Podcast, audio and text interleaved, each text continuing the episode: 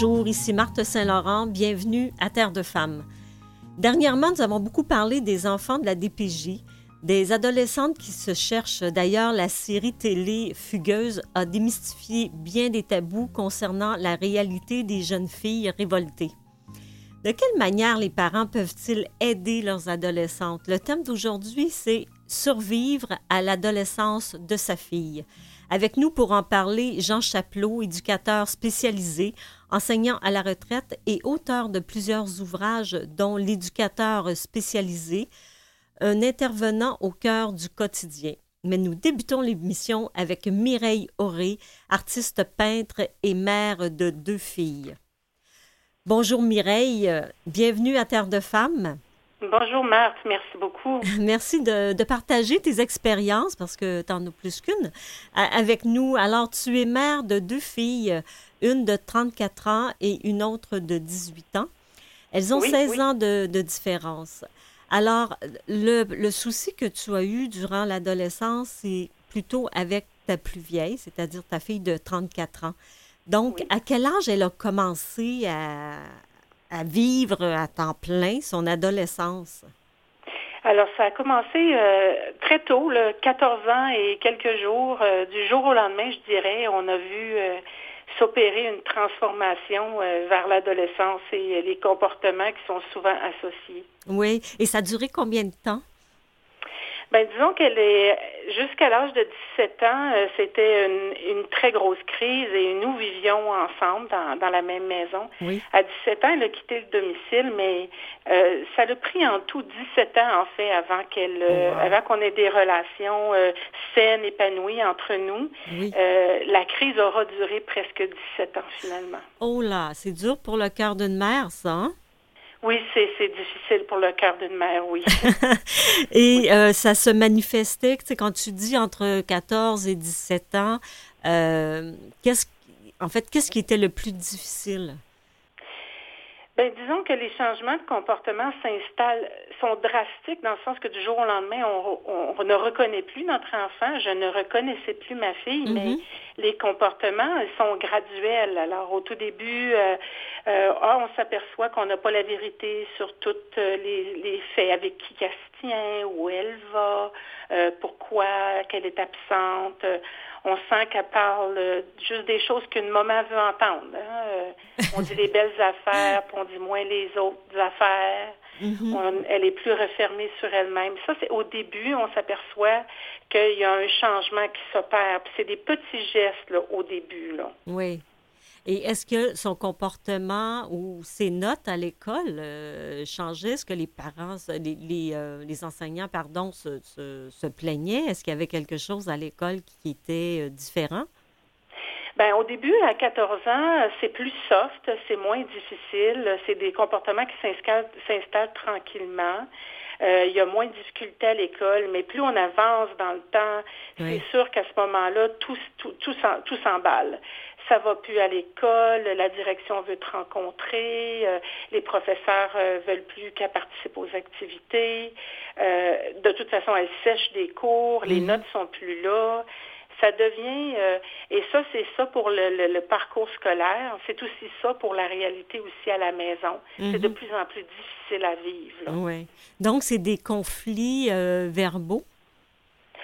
Oui, oui, ben c'est une escalade. Hein. On en arrive à un certain moment à des comportements qui sont inacceptables, à de la violence euh, verbale, euh, à, de l'opposition, mais alors là, à tout, euh, à tout ce qui une vie de famille, euh, des relations interpersonnelles, ça demande des, comportements, ça demande des compromis. Là, il n'y en a plus du tout. Alors, c'est sûr qu'on s'en va vers une escalade de violence dans toutes les formes que ça peut prendre. Mm-hmm.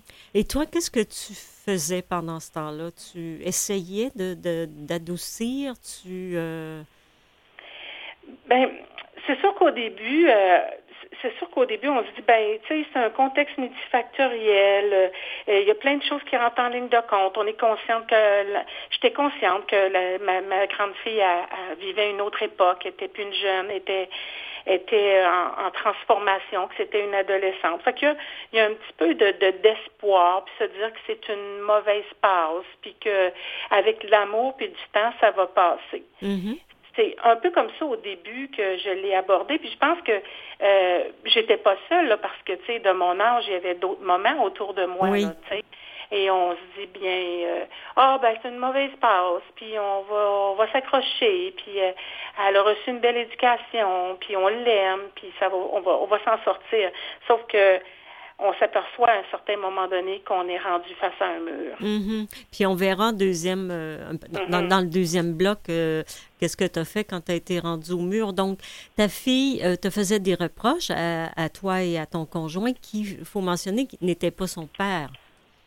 Non, c'est ça. Alors, euh, euh, dans, quand je mentionnais que Roxane vient d'un contexte multifactoriel, ben c'est que je suis une jeune maman à cette époque-là, inexpérimentée, c'est mon premier enfant, euh, je suis divorcée, j'ai un nouveau conjoint, mm-hmm. j'ai retourné aux études. Mm-hmm. Alors, son père a fait des choix aussi de quelle façon il voulait être présent dans sa vie. Ça n'a pas été facile pour elle. Alors, tous ces contextes-là fait que euh, ben, tu, tu, ressens de la culpabilité, hein? Euh, euh, tu, cherches des réponses, tu te sens un peu fatigué de toute cette situation-là, tu te sens coupable. Alors, c'est, c'est, c'est, des traumatismes finalement aussi pour les, la mère que, que, que je suis, là, tu sais. Oui, oui. Et est-ce que ça, est-ce que tu pouvais lui en parler? Est-ce que quand tu lui parlais, les, les choses empiraient ou il y avait une accalmie pendant un moment?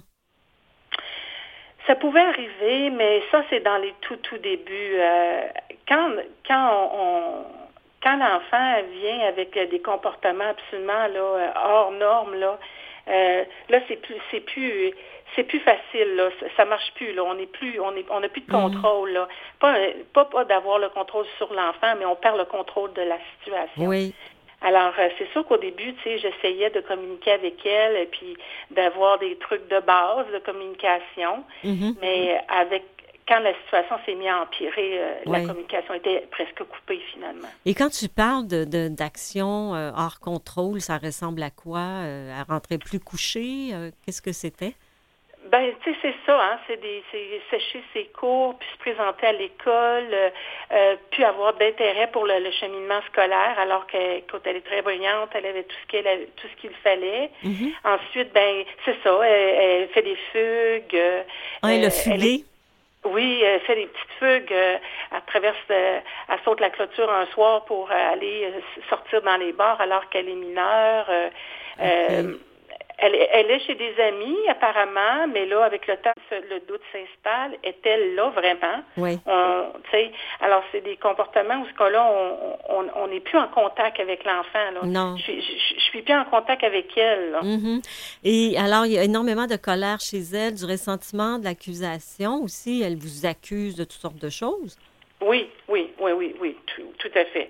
Ça fait partie de notre quotidien. Il n'y a, plus rien à ses yeux qui est acceptable dans ce que l'on fait, puis dans ce que l'on est. Mm-hmm. Et vous avez dû appeler les, même les policiers à un moment donné pour, pour qu'ils interviennent ou pour la trouver?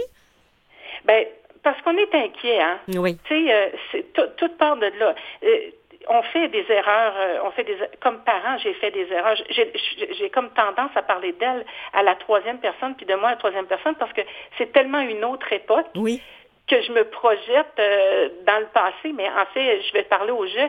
Euh, je suis inquiète à mourir. Je me demande où est ma fille. Mhm. J'imagine le pire. Oui. Je, je, fais de l'angoisse, de l'anxiété. je veux le meilleur pour elle et je l'aime. Alors, tu sais, là, quand je la cherche un soir, ben oui, j'appelle le service policier, puis je dis, ben je t'inquiète, je cherche ma fille. Mm-hmm. Euh, alors, ça nous amène à, dans des zones. Oui. Euh, puis ça m'amène dans des zones que je je, suis pas à l'aise, je, comprends pas ce qui se passe. Là. Oui, je, absolument, ben, avec raison aussi. Euh, mm-hmm. Et est-ce qu'elle est, est-ce qu'elle est allée dans la drogue, dans l'alcool et tout ça? Est-ce que pursing et compagnie? Ben, un peu de tout, mais c'était pas euh, euh, c'était pas dans ces dans cette zone-là qu'elle était le, plus difficile à gérer. Non, c'était où? Ben, c'était vraiment avec, avec nous, la famille, là, mon, mon conjoint, mon mari, euh, avec moi, sa mère. De ce que je pouvais voir, c'était là que c'était le plus difficile. Bien sûr, elle n'entretenait pas des relations euh, très euh, harmonieuses avec les autres non plus. Mm-hmm. Mais de mon point de vue, le plus difficile, c'était euh, avec le parental, avec moi. Oui, d'accord. puis, à 17 ans, ben, vous avez décidé que c'était peut-être mieux qu'elle ne soit plus dans la maison. Ben en fait, je ne l'ai pas décidé de moi-même parce qu'il est venu un temps où est-ce qu'il a fallu aller chercher de l'aide. On va mhm. sûrement en parler en, plus tard, mais euh, la décision est venue avec euh, conjointement avec des professionnels. Mhm. Alors, euh, on l'a, on a fait en sorte qu'elle soit bien, bien logée, avec les services dont elle avait besoin, le soutien de notre part, autant physique, financier, euh, émotif, mais que c'était préférable qu'elle vole de ses propres ailes parce que je pense qu'elle avait vraiment besoin de ça. OK, parfait. Ben, reste avec nous, Mireille. On arrête pour euh, quelques secondes. Le temps d'écouter euh, Charlotte Cardin. Je mm. quitte. Merci.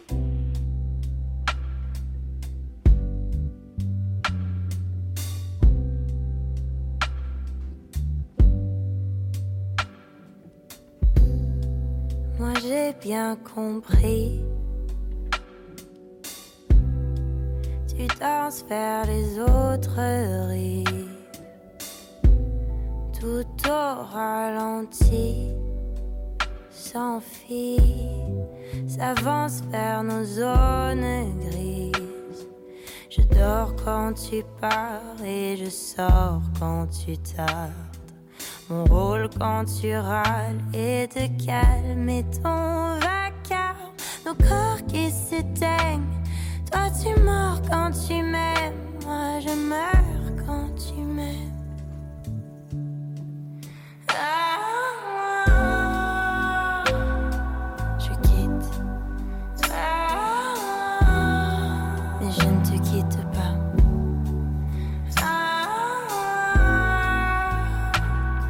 Je quitte.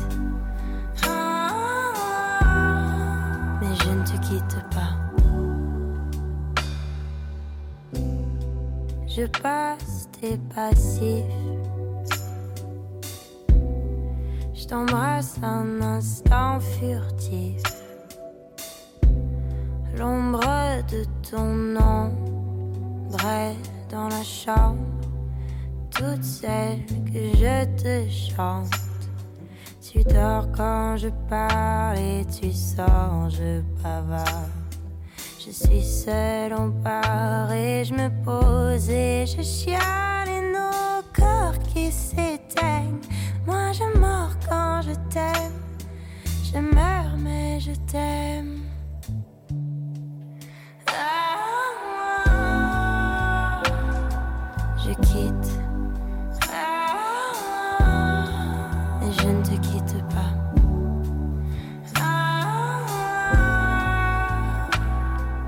Je quitte.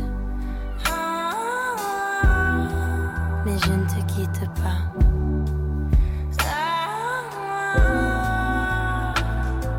Je quitte. Mais je ne te quitte pas.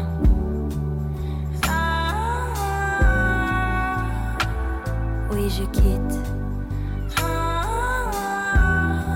Mais je ne te quitte pas.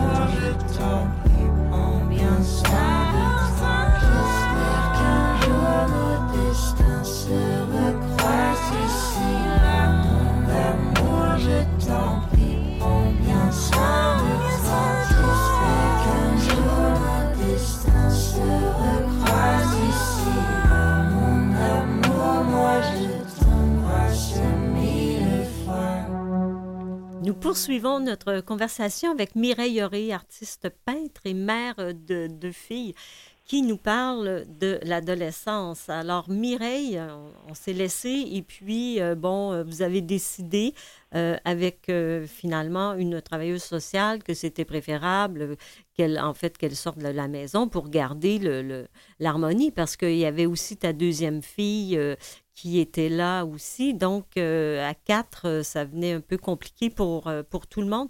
Alors, qu'est-ce qu'on vit quand on on, doit euh, pour, euh, ben, pour la survie de tout le monde et, en fait la, la bonne entente qu'on doit se séparer de notre enfant euh, de 17 ans, on vit assurément de la culpabilité. C'est certainement la chose la plus difficile que j'ai faite de ma vie. C'est vraiment pas de gaieté de cœur mais nous étions accompagnés par une travailleuse sociale qui nous l'a recommandé pour euh, garder le lien. Mm-hmm. C'est sûr et certain que j'ai vécu énormément de culpabilité, euh, euh, puis aussi la, peur, la peur de la perdre surtout. Alors que ce geste-là était, et cette décision-là était pour garder le lien, mhm. euh, afin de préserver le lien avec elle, c'était la meilleure décision à prendre à ce moment-là. Oui. C'est ça, c'est un geste d'amour et non un geste d'abandon ou de détachement. C'était pas un geste d'abandon, c'était un geste d'amour, mais c'est certainement le geste le plus mhm. difficile à faire de dire à quelqu'un je te laisse partir parce que je t'aime puis je veux te garder. Oui. Euh, c'est certainement la chose la plus difficile au monde à faire, surtout quand c'est ton enfant. Oui. en plus, il y avait sa petite sœur qui venait de venir au monde. Mhm. Alors euh, là, euh, c'est comme s'il y avait un double message là. Euh, ah ben il y en a une autre là, toi tu peux partir ou en tout cas je ne sais que ce qui peut passer par la tête d'une adolescente qui vit des difficultés, mhm. euh, alors que c'était pas ça du tout là, sais. Oui, oui, je, je l'entends bien. Et il y a le jugement aussi des autres, hein, la famille, les amis. on a l'impression de non seulement nous envers nous-mêmes, on a l'impression d'un échec, qu'on n'est pas capable d'éduquer correctement notre enfant, qu'on ne sait pas comment faire, mais en plus il y a les autres, il y a l'entourage aussi qui en rajoute. Bien, c'est certain qu'il y, a tout, il y a tout ça qu'on pense envers soi-même, notre incapacité, notre euh, pas capable de faire en sorte que, là. Euh, ça, c'est une chose, mais aussi, il y a les gens autour, effectivement. Mm-hmm. Euh, c'est très difficile. En fait, les gens veulent pas vraiment en parler parce que c'est pas nécessairement de la mauvaise volonté, mais ils, portent des jugements euh, et ils, se disent que ça doit être parce que, puis ils donnent des raisons. Euh, puis ils sont pas à l'aise de parler de ça. Alors que comme maman qui vit des difficultés, on aurait tellement besoin de parler puis d'avoir de l'empathie et mm-hmm. de la compréhension autour de nous, mais on, on rencontre aussi beaucoup de silence. Oui. On te demande pas comment tu vas. Ah non? On fait juste... Non, on n'en parle pas. Fait comme ça, ben, euh, c'est sûr que je vais pas m'épancher, je vais pas me confier, je vais pas euh, pleurer. Mm-hmm. Euh, on n'en parlera juste pas. OK. C'est un peu comme devant la mort, hein? Mireille, as-tu l'impression que c'est comme quand quelqu'un près de nous est décédé, on dirait que les gens ont peur, ils, sont, ils sont comme incompétents devant le, la misère des autres?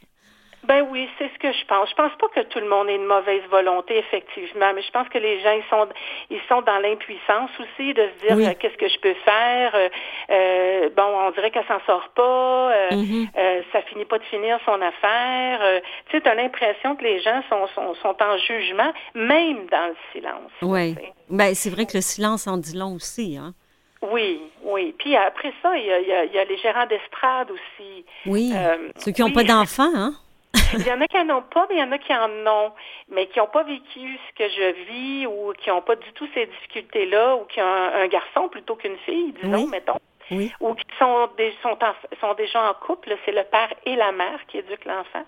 Alors tout ça, ça fait des grosses différences. Et des fois, tu entends des affaires qui sont pas mal plus difficiles. Euh, c'est pas mal moins des conseils que des choses qui viennent te heurter. Là, oui. Ben, des jugements. mal à entendre. Oui, oui, oui, tout à fait. Mais de plus en plus, Mireille, les couples se séparent, se reprennent. Euh, donc, il y a, euh, en fait, la situation que toi, tu as vécue euh, il y a 18 ans, même avant ça, cette situation-là est rendue un peu monnaie courante dans la période dans laquelle nous sommes présentement. Il y a, beaucoup de demi-sœurs, de demi-frères et tout. oui. L'autre truc, est-ce que tu as l'impression que tu regardais les autres ados, puis tout le monde avait l'air d'être des familles parfaites, puis pas toi? Ah! hein? Oui, oui. Là, écoute, quand tu es pris dans ton tourbillon d'émotions, puis de, de, de, de, de mal euh, de vivre parce que c'est difficile à la maison, puis parce que tu es, déchiré avec ton enfant, tu as l'impression que j'ai l'impression que toutes les autres familles, euh, c'est parfait, puis qu'eux, ils vivent pas de difficultés. Puis c'est un petit peu l'image qui te renvoie aussi, hein? Oui. Euh, parce que les parents, on, je dis les, les parents, on a tous pas mal tendance à faire ça. On, on parle en bien des, de nos enfants, mais on passe sous silence des petites affaires qui sont moins glorieuses. Fait que quand tu es une maman qui, a de la difficulté avec son enfant, ben tu penses que les autres sont parfaits, puis que toi, ben c'est juste toi qui as de la misère. Mm-hmm. Et, tu vis mm. et tu vis beaucoup de, solitude. Est-ce que ça a ébranlé votre vie de couple euh, avec ton, euh, ton nouveau mari? Ah non, non. Non, euh, il te soutenait là-dedans? Il m'a soutenu. on vient de, de, fêter nos 25 ans mm-hmm. d'amoureux. Félicitations. Oui, merci. il, il, a toujours été présent, mm-hmm. il a toujours été euh, euh, avec nous. Euh, on a formé une nouvelle famille, puis c'est un grand bonheur. Puis ça, des bonheurs, il faut en vivre. Hein. Il faut vivre encore des bons moments, il faut vivre des bonheurs, il faut continuer à, à, être heureux autant que faire se peut, parce que ça va faire partie de, de, de, de cette nouvelle vie-là quand l'enfant va avoir terminé son sa crise d'adolescence, si on veut, ben moi, je voulais qu'il y, ait, y ait encore du bonheur dans la famille. Oui. Et après, après 17 années, Mireille, euh, euh, les relations sont belles avec ta fille, la plus vieille, euh, même tes grands-mères. oui. Donc, les, les, choses se sont placées. Elle, elle n'est plus en confrontation. Est-ce que tu crois que ça a un lien avec le fait qu'elle soit elle-même mère aujourd'hui? Ben, encore une fois, euh, je pense que tu sais, c'est multifactoriel. Il y a plusieurs choses qui, qui ont traversé sa vie. Euh, oui. Elle a fait ses expériences, elle a compris des choses, elle est devenue maman, mhm. elle est mariée. Alors ça, c'est sûr que c'est toutes des choses qui, qui, qui viennent ajouter euh, à sa vie, puis qui font qu'elle devient, elle, s'épanouit, puis elle devient une belle personne, saine puis équilibrée. je pense aussi que... Qui a bien réussi aussi dans la vie, hein, Mireille, il faut le dire. Oh, ah oui, écoute, elle est, euh, c'est une fille qui est travaillante. Euh, elle est ingénieure, non? Oui, elle travaille en génie civil. Mhm. Elle a toujours travaillé. Ça, c'est une chose qui était euh, très positive. Elle a toujours été autonome. Elle travaillait. Elle s'est accomplie professionnellement. Mhm. C'est franchement une belle personne euh, aujourd'hui. Euh, même si elle a passé des périodes difficiles, je pense que, comme certains me disaient, la base était bonne. Oui, c'est ça. On, on se fait dire ça souvent. Et avec ta deuxième fille, ben écoute, il n'y a aucun problème. Non, euh, c'est sûr que c'est une adolescente maintenant. Là, ben en fait, elle va, elle a presque 18 ans dans quelques semaines. Oui. Mais euh, je pense qu'il y a des facteurs qui, qui ont aidé. Euh, le contexte est complètement différent. Le milieu de famille familial est plus stable. Elle a un papa présent. Elle a surtout une maman avec de l'expérience. Ah hein. oui, hein? oui. Ben oui, ben oui. Que voulez-vous? Eh mon Dieu, le premier enfant, on l'aime, on l'aime démesurément. On veut le protéger. On un peu trop, hein? Peut-être trop d'encadrement. Hein? Ben, je pense qu'on veut trop, en fait, là, tu sais, on veut trop tout. Euh, je voulais trop tout. Et puis, j'étais jeune aussi à l'époque. Euh, mm-hmm. J'avais pas l'expérience de la vie. Quand euh, tu as 24 ans, puis à 24 ans, j'ai eu mon premier enfant. Mm-hmm. je démarrais dans une vie de couple, je démarrais dans une vie professionnelle, je démarrais comme maman, je démarrais comme nouvelle propriétaire de maison. Bref, avec des situations financières qui sont moins confortables que quand tu as 40 ans. Bien sûr. Ah, ça fait beaucoup de facteurs mm-hmm. différents. Pour la deuxième enfant, oui. Et écoute, il nous reste trois minutes exactement. Euh, tu as deux conseils à donner, euh, Mireille. Ben, eh, oui. Parce qu'on est là aussi, tu sais, on, on, raconte nos trucs, mais on est là aussi pour donner de, l'espoir et aussi dire, mais qu'est-ce qui fonctionne, qu'est-ce qui a fonctionné pour toi, tu sais, parce que aujourd'hui, ta vie est, est, très belle, mais euh, quels sont tes deux conseils que tu pourrais donner aux parents, aux mères qui nous écoutent, aux pères aussi? Ben, en fait, c'est exactement pour ça que j'ai accepté l'entrevue avec toi, parce que pour donner de l'espoir puis aider, on est dans une, époque où est-ce qu'on peut parler de nos expériences, il y a des il y a des dénonciations, il y a des expériences, il y a un partage public. Mm-hmm. C'est un peu dans cette idée-là que je le fais. C'est sûr que je suis pas une professionnelle, mais j'ai une expérience que je, voulais partager. Mm-hmm. Euh, moi, je pense qu'il faut mettre, mon premier conseil, oui. c'est de mettre de l'énergie à chercher de l'aide professionnelle. Oui quand la situation nous échappe, là, quand, Mhm. quand on sent qu'on ne peut plus aider l'enfant, là, Mhm. il ne faut pas avoir peur. Il existe, il, plusieurs, euh, plusieurs façons d'aller chercher de l'aide. Les médecins de famille, les CLSC, les travailleurs sociaux, des conférences, Oui. des lectures. Mhm. Il faut nous faire aider, il faut s'aider comme parents à poser les bons gestes Oui, oui. et à faire les choses qui vont vraiment être aidantes pour l'enfant. Moi, c'est vraiment mon premier. Puis des professionnels, vraiment Ouais. des gens qui sont habiletés. Oui, pas des amis ou, bon, euh, des professionnels. Des prof- Moi, je pense que c'est vraiment là qu'est la planche de salut parce que c'est des situations qui sont hors normes. Alors, Oui. on n'a pas la compétence pour gérer ça, Mhm. malgré notre amour. Oui. tu sais. Puis, ben, je dirais le deuxième, c'est vraiment de tout faire pour garder un lien avec l'enfant. Oui. Parce que même si le lien aussi ténu ou aussi petit soit-il, un jour il va revenir cet enfant-là, cette, Mhm. cette fille-là, cette belle Oui. fille-là, un jour elle va te revenir. Je parle pas d'acharnement puis de dire Non. je l'appelle à tous les jours. Là. Non, non, non, on parle pas de ça du tout. De toute Non, façon, ça non, non, fonctionnerait pas, Mireille. non, je sais. Mais garder le contact, pas sortir l'enfant de notre vie. Il faut garder ce contact-là, il faut Mhm. garder un lien avec l'enfant. Et c'est ce qui fait que quand viendra le temps, il va tirer sur ce petit fil-là, Oui. puis il va, Il va nous ramener. Merci infiniment, Mireille Auré. C'est vraiment un plaisir et c'est très éclairant. Donc, Merci. Mireille Auré, artiste peintre et mère de deux filles. Restez avec nous. Nous poursuivons après la pause.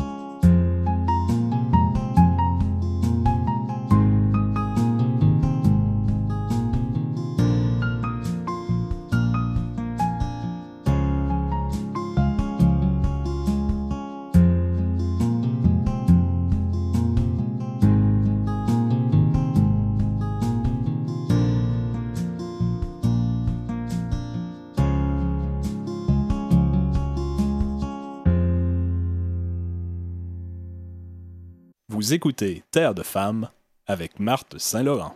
Vous pouvez écouter nos émissions sur le site de Canalem, sur vuesetvoix.com et en balado. Je rappelle le thème d'aujourd'hui, survivre à l'adolescence de sa fille. En deuxième partie, je reçois Jean Chapelot. En fait, je dis je reçois, mais je m'entretiens avec Jean Chapelot. Donc, bonjour Jean, bienvenue à Terre de Femmes. Bonjour, merci. Alors, euh, vous avez été professeur au secondaire pour euh, les classes spéciales, éducateur spécialisé au centre Rosalie Jeté, coordonnateur de groupe communautaire pour jeunes en difficulté, enseignant en éducation spécialisée au Cégep euh, Saint-Jérôme. Et vous êtes également auteur de plusieurs ouvrages, dont L'éducateur spécialisé, un intervenant au cœur du quotidien.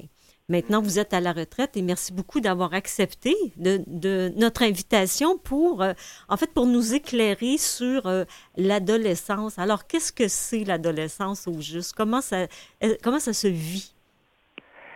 Ben, l'adolescence, euh, je dirais que c'est un peu comme les, les, les enfants de 2-4 ans. C'est cette grande phase d'autonomie où je dois absolument me distancier du parent, Oui, euh, m'individualiser, oui, puis sortir de- de- du modèle du, du petit enfant que le parent nous a, nous met, je dis nous parce que j'ai aussi été adolescent, oui, mais il y a toute cette, cette, euh, notion de s'individualiser. Puis pour faire ça, ben, il faut briser, euh, pas le lien, mais il faut briser ce, ce lien-là qui est très fort, qu'on retrouve avec le parent et l'enfant, puis particulièrement chez les femmes, où ce lien-là, il est très euh, beaucoup plus serré, je dirais beaucoup plus émotif que le lien d'un père avec un enfant, parce qu'il y a beaucoup plus d'échanges qui se font, beaucoup, les émotions passent plus. Fait qu'on est toujours dans le monde émotionnel constamment avec la mère et la fille, qu'on retrouve moins avec un garçon, parce que le garçon, c'est parfois plus carré, hein, un Mhm. peu plus Oui. sec, et le père, des fois aussi. Oui. Donc, il y a cette partie-là, ce qui fait que se séparer de ça, Mhm. euh, c'est difficile. Pour la fille, elle aime beaucoup ce lien-là avec la mère. On s'échange beaucoup, on se raconte, on se touche, on se brosse les cheveux, on se fait des câlins. Hein, on fait tout ça. Oui, oui. Ce que, ce que l'homme ne fait pas euh, souvent avec son fils ou puis qu'il le fait moins avec la fille, puis c'est pas dangereux pour la fille, le père, parce que c'est c'est la personne qu'elle doit séduire. Oui. Mais la mère, il faut qu'elle se distancie de cette femme-là avec qui elle a eu des liens très proches. puis C'est son modèle en plus. OK. Donc, lui, elle- elle veut le limiter, puis en même temps, elle veut s'en détacher. Fait que là, puis là, je vais dire comme un, gros mot, mais c'est comme un peu amour-haine. Oui. Euh, Ben, J'ai envie de m'approcher de toi, mais euh, souvent, moi, je disais aux parents, euh, aime-moi un petit peu plus loin. OK, oui, c'est ça. Mais donc, comme ça, c'est pas une illusion quand on dit que les, les adolescentes sont plus difficiles à gérer que les adolescents. C'est Oui, pas, c'est pas faux de dire ça. Non, c'est pas, c'est pas, c'est pas faux du tout, parce que par rapport, à, parce que par rapport aux mères, puis moi, quand j'enseignais, j'avais des groupes de filles, d'adolescentes, c'était beaucoup plus difficile. Le garçon, c'est noir, blanc. Euh, parfois, c'est le point. hein. Moi, je me suis fait menacer par des gars. Chez les femmes, c'est c'est différent. Ça se passe dans l'émotion. Oui. C'est- toujours, je me sens mal, je me sens coupable, puis plus je suis coupable, des fois, je, là, plus je tombe dans un de vos livres, quand vous parlez du bitchage, Oui. là, les filles vont aller là-dedans. Les gars, c'est plus rare qu'ils vont faire ça. Les- Chez les hommes, c'est plus rare. Fait que cette distanciation-là est difficile à faire. C'est un peu un- une deuxième coupure de cordon ombilical. Oui, c'est ça. Puis est-ce que le, le Terrible Two est représentatif de ce qui va se passer à l'adolescence? C'est-à-dire, plus l'enfant de deux ans euh, se révolte et se, se rebute, euh, l'adolescence va ressembler à ça? Est-ce qu'on a raison de faire un lien entre les deux? Oui, souvent, euh, on a un enfant plus affirmatif, plus euh, euh, la jeune fille, moi je pense à la mienne, qui, était, qui avait un caractère assez trempé euh, en acier, Oh oui. on en acier solide. Oui. C'est sûr que déjà, on sentait ça. là, quand c'était le non, quand vous n'avez pas à 3-4 ans, là, c'était- euh, le C'était retour franc. est arrivé à l'adolescence, c'était beaucoup plus... fait que il y a comme un lien qui se fait avec ça. Puis l'autre problématique qu'on a, c'est que cette petite fille-là, qu'on a vue, qu'on avait Oui. un beau lien avec, tout à coup, euh, il y a des changements qui se passent hormonaux en partant Oui. chez la jeune fille. Puis ce, ce besoin de distancier. Donc, on perd la relation de la petite fille. Mhm. Euh, Madame a dit tantôt, euh, avec ma grande fille, fait que, déjà, il y a un pas de fait. Fait que cette grande fille-là, on la connaît pas du tout. Non. On ne sait pas c'est qui, parce qu'on a connu beaucoup la petite, on a eu beaucoup de, de, de, de- de- de contact avec, on a eu du plaisir, c'était merveilleux, elle est fine, elle est adorable. Tout à Oui. coup, comme elle dit, du jour au lendemain, elle sort de la, de la chambre, puis euh, elle dit, je veux plus te voir, tu ne vois rien ce que tu dis, tu as toujours tort, tu n'as pas la vérité. Fait que c'est sûr que ça, c'est un, un choc assez difficile euh, à ce Mais- niveau-là entre les, les- les deux, les deux. Mais qu'est-ce qui fait que ça, ça se passe, on dirait, dans une nuit, cette histoire-là? Qu'est-ce qui fait que c'est tranchant comme ça? C'est pas, c'est pas graduel. C'est un matin ou une journée où on ne reconnaît plus notre fille. C'est, c'est comme couper au couteau. C'est incroyable. C'est difficile à expliquer. Oui, c'est c'est quelque chose. C'est que dans le fond, il, il faut effectuer la rupture, puis tout le, bon, le processus hormonal chez le- l'enfant qui arrive aussi au niveau de l'adolescence, tout à coup, euh, elle, veut, elle veut de l'autonomie, puis elle ne sait pas comment faire, elle n'a jamais fait ça de sa vie. Fait, et il va un peu maladroitement, puis elle sent euh, le contrôle venant du parent, parce que là, le parent, évidemment, On ne veut pas lâcher, hein? Oui, c'est ça. Plus la fille grandit, plus on la sent perdre, plus on veut la contrôler. Elle, plus elle rue en- dans les brancards, en guillemets. Puis Oui. là, ben, évidemment, ça fait comme une, une gueule qui, qui, qui, qui- qui- ça grimpe les escaliers. Moi, j'appelle ça mon, grimper les rideaux de la colère. On, Oui. on s'en va là-dedans, là, puis on vient, et le parent et l'enfant, on, comme si on perd euh, la notion du rationnel. Puis c'est la peur. Puis madame, elle a bien dit tantôt, elle dit, j'ai eu peur de la perdre. Puis c'est Oui. vraiment ce qui se passe parce que tu dis, mon Dieu, c'est pas elle, c'est pas ma fille, elle se ressemble pas, c'est pas... Mhm. Fait que c'est sûr que la moindre occasion, là, les hostilités prennent. c'est ma vie, je sais ce que j'ai à faire, dis-moi pas quoi faire, tu te mêles de ma vie, Ouais. tu connais pas ça. Fait que là, il y a beaucoup de... Évidemment, c'est très difficile pour le parent de recevoir ça, ça fait très mal. Oui. on devient tout à coup in- inadéquat, pas bon, pas fin, pas beau, toutes les pas quelque chose. Oui, oui, c'est ça, oui, le on- s'élève savon sur la tête. Ça tombe de l'autre côté. Donc, est-ce que c'est pour ça qu'ils s'en vont euh, justement dans la, la drogue, l'alcool, euh, le piercing, les tatous, aller hop? Est-ce que c'est pour vraiment se réapproprier leur, le- ou s'approprier leur corps? Oui, c'est ça, c'est tout. tout- Leur identité. Des, des- des expériences différentes, puis aller tester des choses, puis se sortir du milieu où on est. Parfois, j'ai le- le- l'impression que j'ai, c'est que le milieu devient tout fin. Oui. Comme tu m'aimes trop, tu es trop... euh, mais pas un encadrement, là, c'est vraiment tu m'aimes trop, tu m'étouffes, tu me laisses pas respirer. J'ai pas l'impression que je peux poser un pas sans que tu, Mhm. Tu vois que ça peut être dangereux pour toi, que tu... Puis évidemment, il y a, il y a plein d'éléments que les jeunes font. Puis tu dis, oh mon Dieu, elle a pris de la drogue, elle boit de l'alcool, elle sort le soir. Madame a dit, la fugue, c'est la même chose. Hein? Oui. Euh, L'enfant part et décide de partir. Euh, les, les fugues sont pas toutes identiques à des fugues. L'enfant va partir avec... euh, moi, j'ai déjà vu une jeune fuguée avec... Elle était partie avec les photos de son père et sa mère, les photos de sa maison, les photos de son chat. Ah oui? Fait que ça, c'était parti euh, avec beaucoup de sécurité. Oh oui. Je le dis en riant, mais c'est un peu de- comme de la sécurité autour d'elle. Elle était partie dans une fugue organisée. Oui. C'est différent que rare, partir ça, dans hein? une fugue à Noël, puis on, on la retrouve à, à Vancouver ou en, Ontario ou complètement au bout du monde. Ça, c'est une autre histoire. On tombe dans Oui. une autre problématique. Mais c'est- ça. Plus l'enfant se sent comme écrasé, hein, pas écrasé, mais euh, Trop aimé? Plus il a besoin de la prendre de distance. Oui. C'est souvent très inconscient chez le parent. Et comment on fait, nous, en tant que parents? euh, on, on veut faire de l'encadrement, puis il faut en faire. On ne peut pas abdiquer ou euh, les abandonner. Donc, comment on fait pour garder... euh, on, on veut rester là, mais il ne faut pas y être trop, euh, parce que nous aussi, ce rôle-là est nouveau pour nous. Euh, Comme Mireille le disait plus tôt, euh, c'était ma première, je ne savais pas quoi faire. La deuxième, ça a été différent. Mais je veux dire, il n'y a pas de cours à l'université comment gérer euh, des adolescents. Donc, qu'est-ce qu'on fait? On, on- on- on est là quand ils veulent ou que- comment on fait ça? La- la- je- madame l'a dit tantôt, moi, je pense que la, la première chose à faire, c'est la présence. Oui. La présence, et ne- moi, ma fille m'avait dit, parce qu'on a eu des, des moments difficiles, mais tu n'as jamais abandonné. Oui. Fait que pour elle, elle sentait ça. Fait que moi, je pense qu'il faut être présent, être à l'écoute.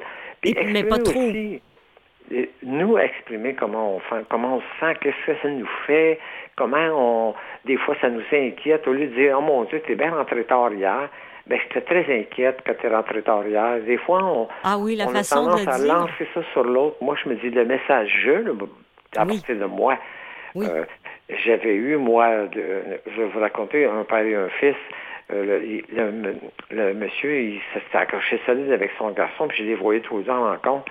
Puis le, monsieur- le père, il dit, euh, parce qu'il se- se accrochait beaucoup sur les arbres, il dit, hey, moi, là, ça m'énervait quand tu partais, je savais pas ce qui t'arrivait. Oui. Fait que moi, j'ai dit au fils, est-ce que tu entends que ton père, s'inquiète? Oui. Le jeune, il était euh, fermé complètement. Il est venu les yeux ronds, ronds, plein d'eau. Oui. Il dit, ben, tu t'inquiètes de moi? Fait que Ah, son père ne le savait pas. OK. Fait que, ben, je pense qu'il y a aussi ça. Il faut exprimer, nous, nos propres inquiétudes aussi, faire nos messages clairs, puis donner aussi euh, une espèce de distance. On donne un peu de corde, voir Oui. où ça va aller. Puis évidemment, moi, je dis toujours, euh, choisissons nos batailles. Ah oui, bon. bon, ben écoutez, Oui, on, arrête que- ici, on arrête ici, Jean. Donc, choisissons nos batailles. On va aller le temps d'écouter Boris, Quand je vivrai. Et puis, on revient tout de suite après la pause musicale. Oui. À tantôt.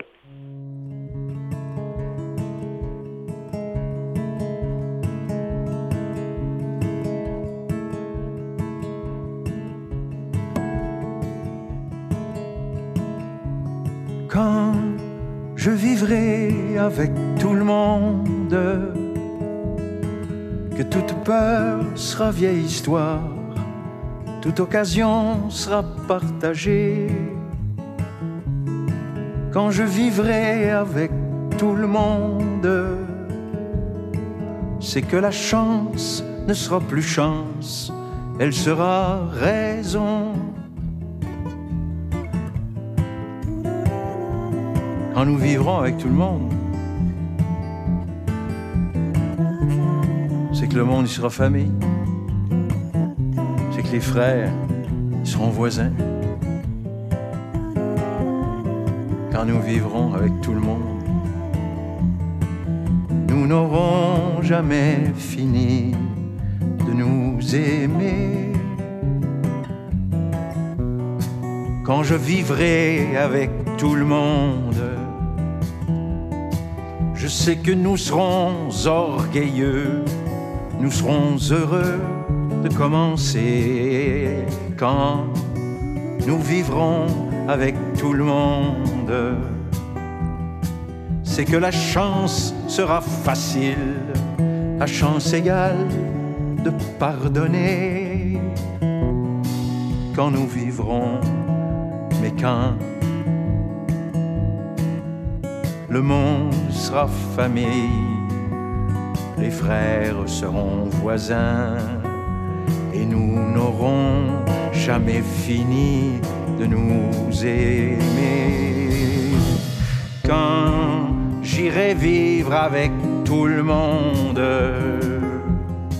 nos chansons seront toutes faisables, ni toi ni moi n'aurons plus d'ombre. Quand nous vivrons avec tout le monde.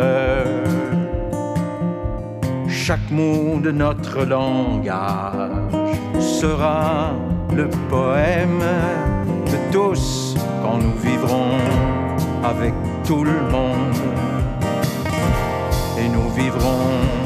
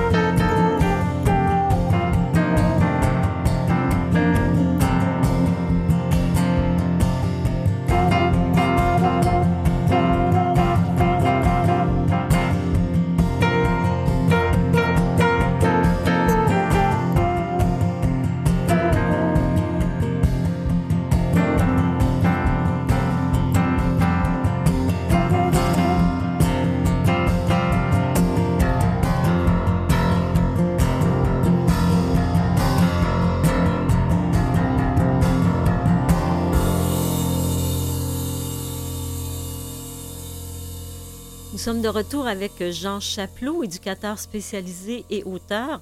Jean, on disait euh, avant la pause musicale qu'il euh, est, préférable de s'exprimer en fait au jeu, mais ça c'est la base de toute communication. On ne le fait pas nécessairement.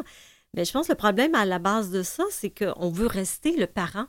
C'est-à-dire, fais pas ça, fais ci, fais ça. On veut, on, reste accroché à notre rôle et commencer à exprimer ce qu'on ressent, c'est un peu tomber, tomber dans la faiblesse, me semble-t-il. Tomber dans? Dans la faiblesse. Bien, moi, je pense qu'il faut faire, c'est qu'on soit capable de, dire à nos enfants où, on se situe dans l'histoire. Dans l'histoire. Moi, je, suis rendu là.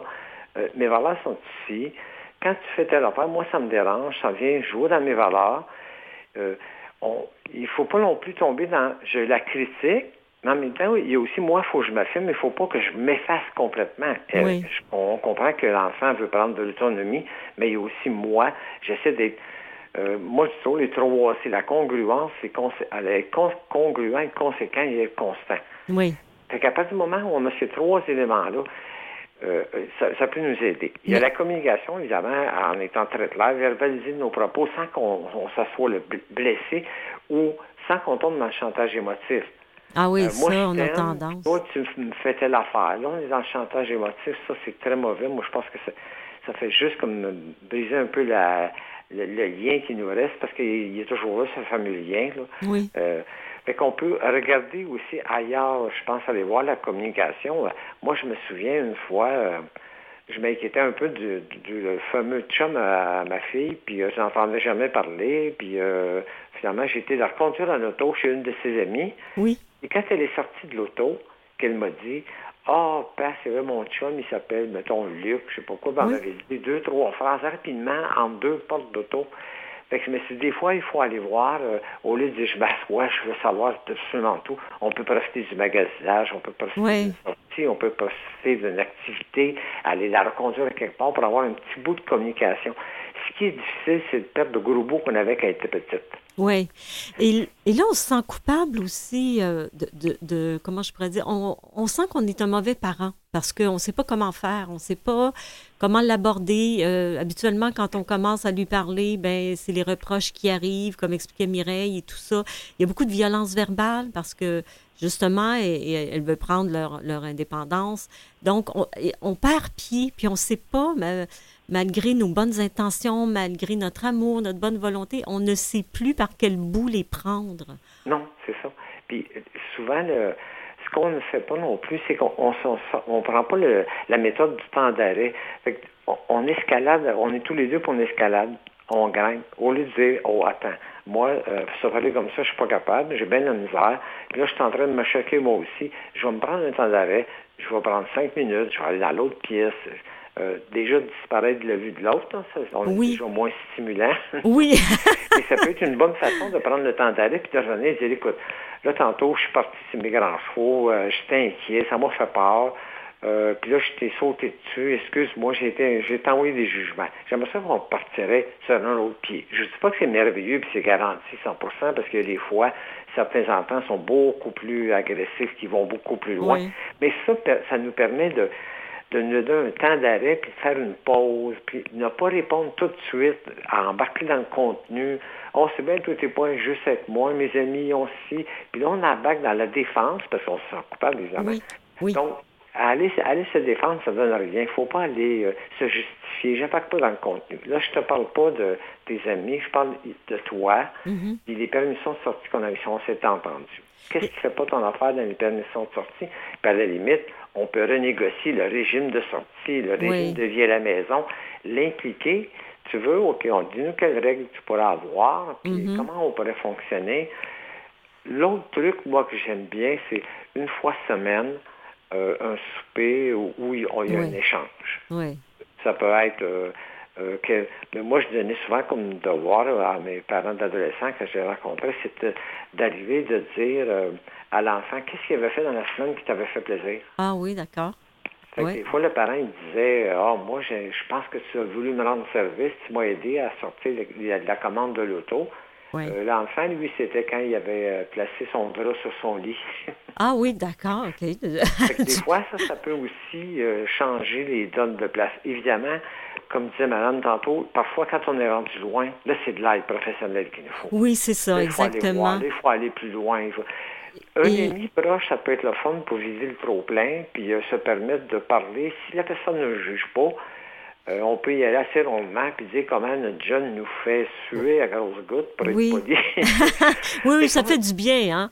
Oui, c'est ça. Cet ami-là peut être très, très... Ah, une femme, c'est très aidant. moi, ça me libère, fait que ça me fait beaucoup moins colère quand je suis avec. Oui. après, c'est effectivement... Moi, je pense que ou des groupes de parents d'adolescents, ou aller consulter ou un thérapeute, une travailleuse sociale, un éducateur, un psychoéducateur, à la limite, le CLSC. Oui aussi, comme Mireille le dit. On, dit, ben, on, on, va se signaler nous-mêmes à la DPJ. Je vais appeler la DPJ, j'ai besoin d'aide. Oui. je pense que mon enfant est en train de se perdre dans quelque chose. Là, j'ai vraiment, vraiment très peur de tout perdre. Moi, je pense que ça, c'est un signe de force quand on est capable de dire, je me suis, madame elle disait tantôt, euh, là je suis tourner ma feuille, mettre de l'énergie à chercher de l'aide professionnelle, je trouve que ça c'est un beau geste euh, qui dit à l'enfant, euh, j'ai tout fait possible que ça aille bien entre les deux. Oui. ça, c'est le fun. Comme... Mais des fois, il faut aller jusqu'à là-bas. Mais Jean, appeler la DPJ quand c'est ton enfant, là, ça, ça doit être épouvantable. Comment on fait pour se décider? Comment on fait pour comprendre qu'on est rendu là? Oui. Ben, c'est moi, le, le, feeling que j'ai, puis ce que j'ai entendu de ses parents, c'est j'avais tellement peur de le perdre Mhm. que j'ai passé, je voulais que j'aille là. J'avais trop peur de le perdre. Je me disais, c'est fini. Je- J'aurais plus jamais de lien avec cet enfant-là. Il ne voudrait plus de rien savoir Oui. de moi. Il ne voudrait plus me voir. Puis souvent, l'enfant, avec un recul, après 2, 3, 4, 5 ans, il dit, oh, finalement, ça a, été- ça a été bon hein, qu'on se prenne un break, toi et deux. euh, on avait Ouais. de la misère à s'endurer. On se parlait plus. On se criait après. Ça m'a permis de prendre la distance de la maison. Puis des fois, c'est une distance physique. Hein? Oui. Euh, comme madame a dit, moi, j'ai dit, bon, tu s'en vas en appartement, Mhm. euh, je, je vais être présente, je vais t'aider financièrement, je vais te faire de la bouffe. Oui, c'est vrai qu'il y a beaucoup d'ados à un moment donné. Je parle pas à 14, 15 ans, là, mais c'est vrai que rendu autour de 16, 17 ans, il y en a beaucoup qui ont besoin d'air, puis on le comprend pas, ou on peut pas, ou c'est vrai que Oui. tant qu'ils sont mineurs, on reste responsable. Il y a quand même aussi cette euh, problématique-là, ou en tout cas Oui. cette sensibilité-là qu'on a en tant que parent. On dit, écoute, l'enfant est mineur, là, s'il lui arrive de quoi, je suis responsable, puis je le mets en appartement. Donc, ça, c'est pas évident non plus de décider ça. Puis j'ai toujours dit, moi, que partir un appartement, c'est un grand geste d'autonomie. Oui, Peut-être que l'enfant, c'est ça, il se dit, oh, enfin, mon Dieu, ben, mon parent reconnaît que je vais être autonome. Bon, Oui. il fait il fait pas toujours ça de la bonne façon, puis pas comme on aurait voulu. non, non, effectivement. Évidemment, mais euh, y, il y a un peu de ça qui se dit là-dedans là, quand il nous affronte, il nous pousse. c'est, Hey, Oui. Donne-moi une chance, laisse-moi respirer. Mhm. Euh, les jeunes vont dire lâche-moi les baskets. hein, Oui, oui, c'est ça. Phrases de même. Que- Et est-ce que comment on peut désamorcer leur agressivité et leur colère? Euh, Des fois, il faut pas parler non plus. Des fois, il faut se taire. Ben, moi, le, le désamorcer la colère, moi, je pense qu'au départ, il y a le temps d'arrêt. Et lui, dire, moi, je dis à l'enfant, euh, tu, tu me parles-moi pas ce ton-là. Je veux pas que tu me parles ce ton-là. Moi, quand tu me parles ce ton-là, ça me blesse, j'aime pas ça. Puis on n'est pas capable de s'entendre. À la limite, on peut se lever et sortir. OK, oui. Donc, couper. je coupe, je coupe la relation. Non, si tu me parles comme ça, je, ça ne marchera pas. Moi, je suis Mhm. prêt à s'entendre, puis je suis prêt à... Mais là, il faut être congruent et conséquent avec Oui. Je suis oui. prêt à entendre aussi ta colère. Oui.